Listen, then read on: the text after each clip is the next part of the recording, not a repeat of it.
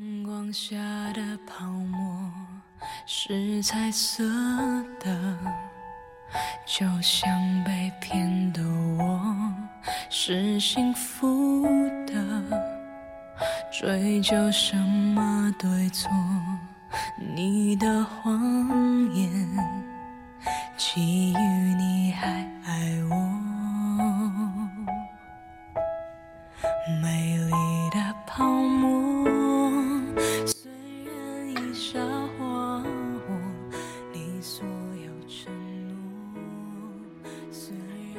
在奈何桥边，小仙和霸天紧紧拉着对方的手，无论孟婆在旁边怎么劝阻，两人就是决意不喝孟婆汤。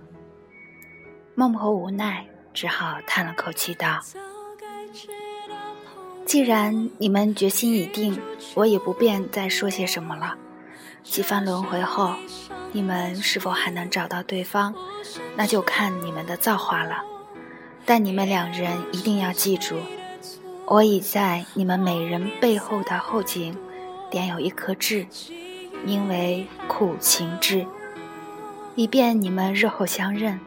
我孟婆也只能帮你们这些了。小仙，霸天，无论日后我经历多少苦难，几番轮回，请你一定要坚信，总有一天，我们会再次相见。小仙，放心，不要哭，不要难过，我们只是暂时分开一段时间，等着我。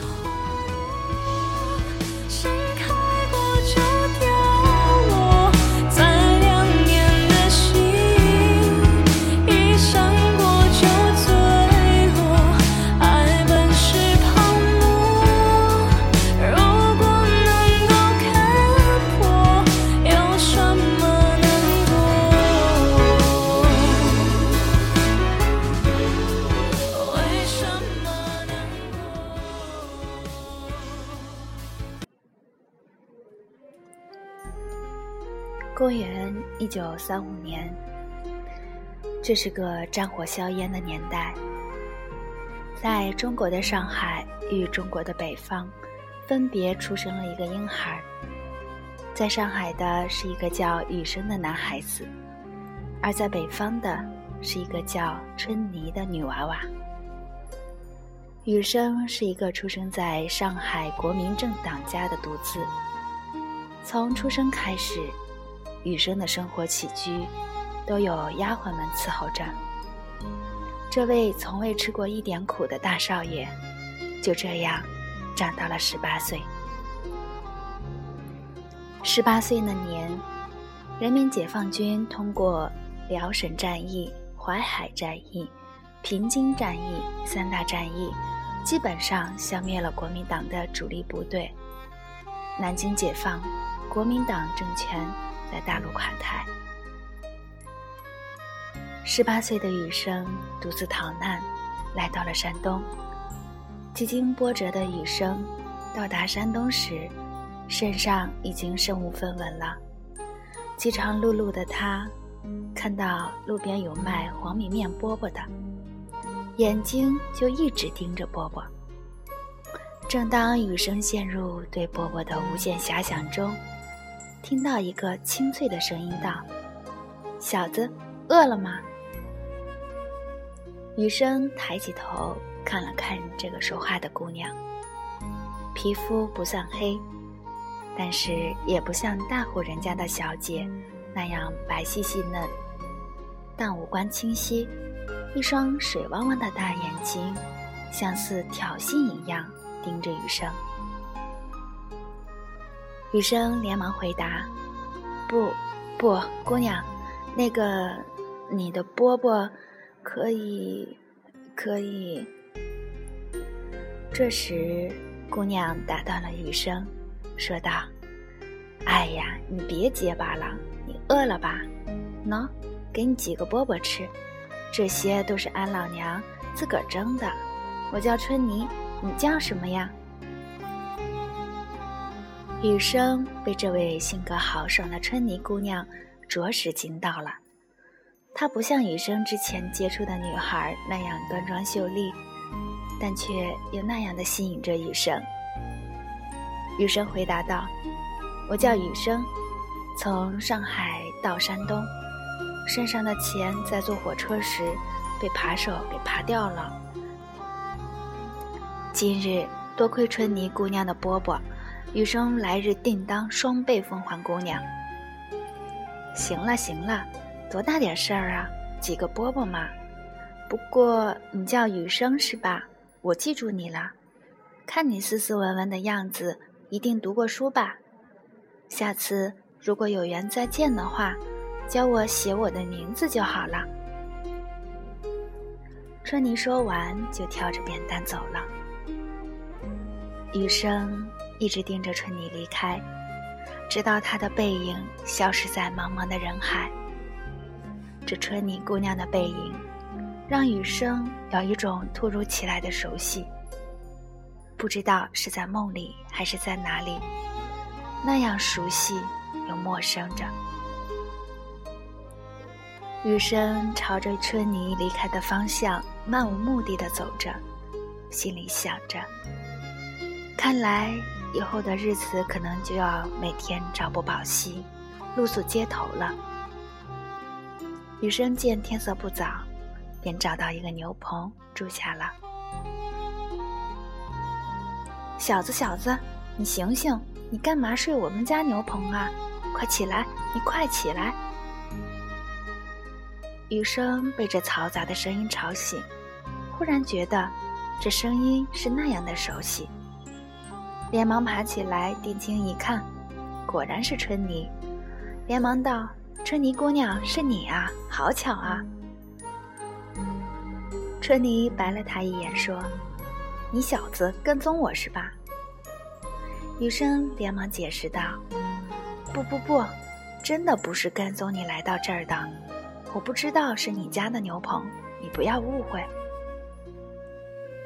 春妮扑哧一声笑道：“行了行了，逗你的，看把你吓的，怎么着？你没地方住了吧？要么你给俺讲讲你的来历，看能不能帮帮你。”雨生有些不好意思地说道：“其实我家原本是上海的大户人家，独自逃难来到了山东，无亲无故，身上的钱又被偷了，所以也只能露宿街头了。”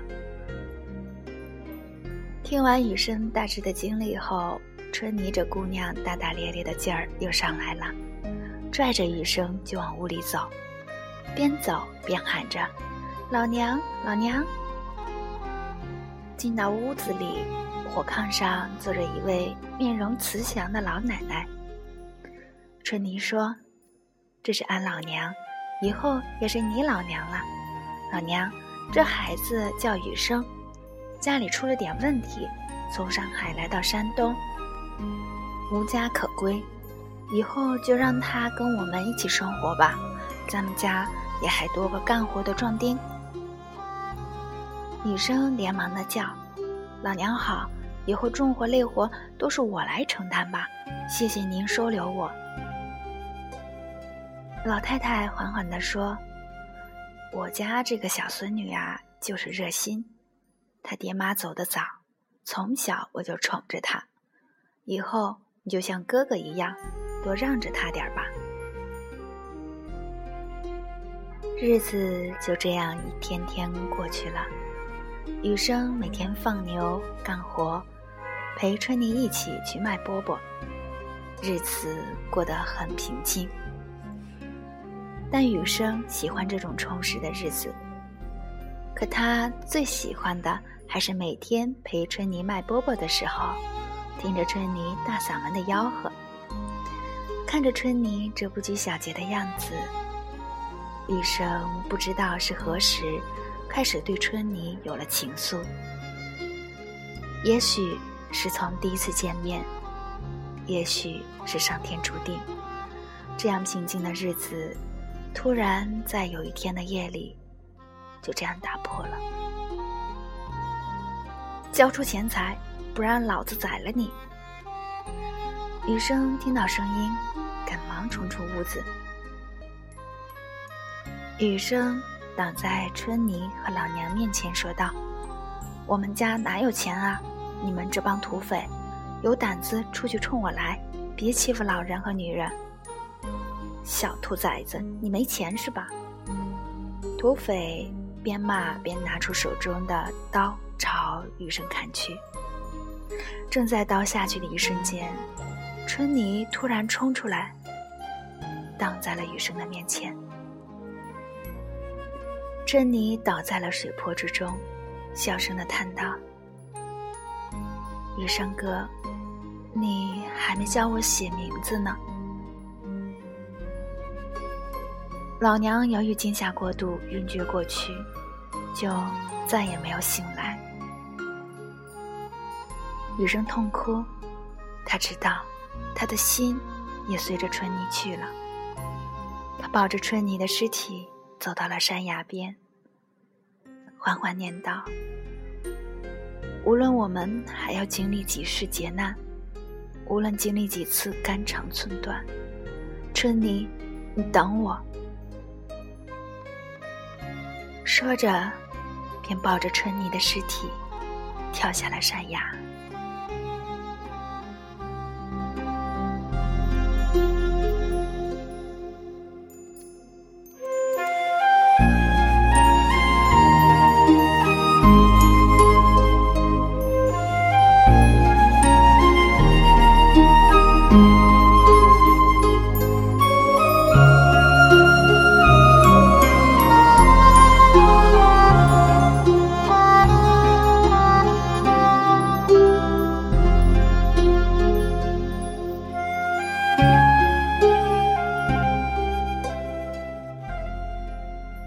亲爱的朋友们，这里是清晨。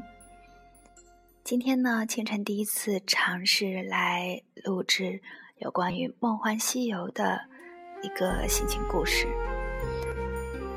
在以后的节目中，有可能会为大家持续的播送一些有关于《梦幻西游》手游的一些心情故事，呃，或者说还有一些点播歌曲、表白之类的。希望大家能够一如既往的支持清晨，继续收听清晨的节目。好朋友，感谢您的收听，我是清晨，我在这里等你。